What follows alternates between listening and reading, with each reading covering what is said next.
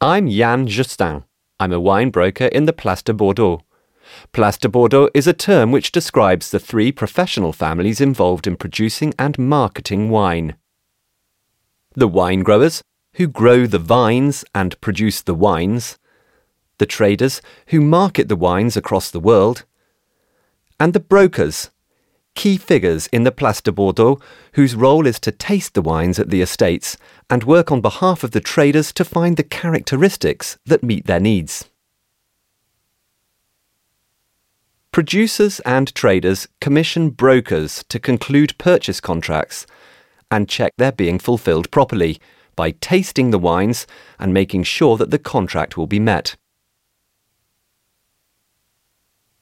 So, to be a wine broker, of course you have to know the mosaic of terroirs in Bordeaux and the Gironde very well.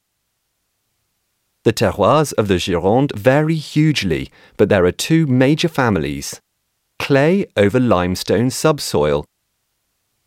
A type of terroir found on the hillsides of Bourg, for example, as well as at Saint-Emilion, Pomerol, or Entre-deux-Mers. And then gravel terroirs Gravel means the small pebbles that arrived here long ago along rivers, and these are very deep terroirs. You can find several meters of these very, very small pebbles.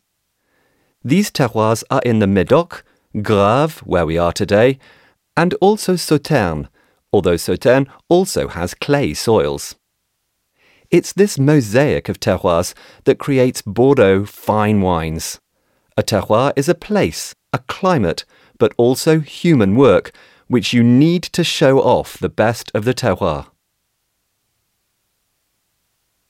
Today we're in a very old vineyard in Léognan, Pessac Léognan, and it really is human work that has got the best out of this terroir.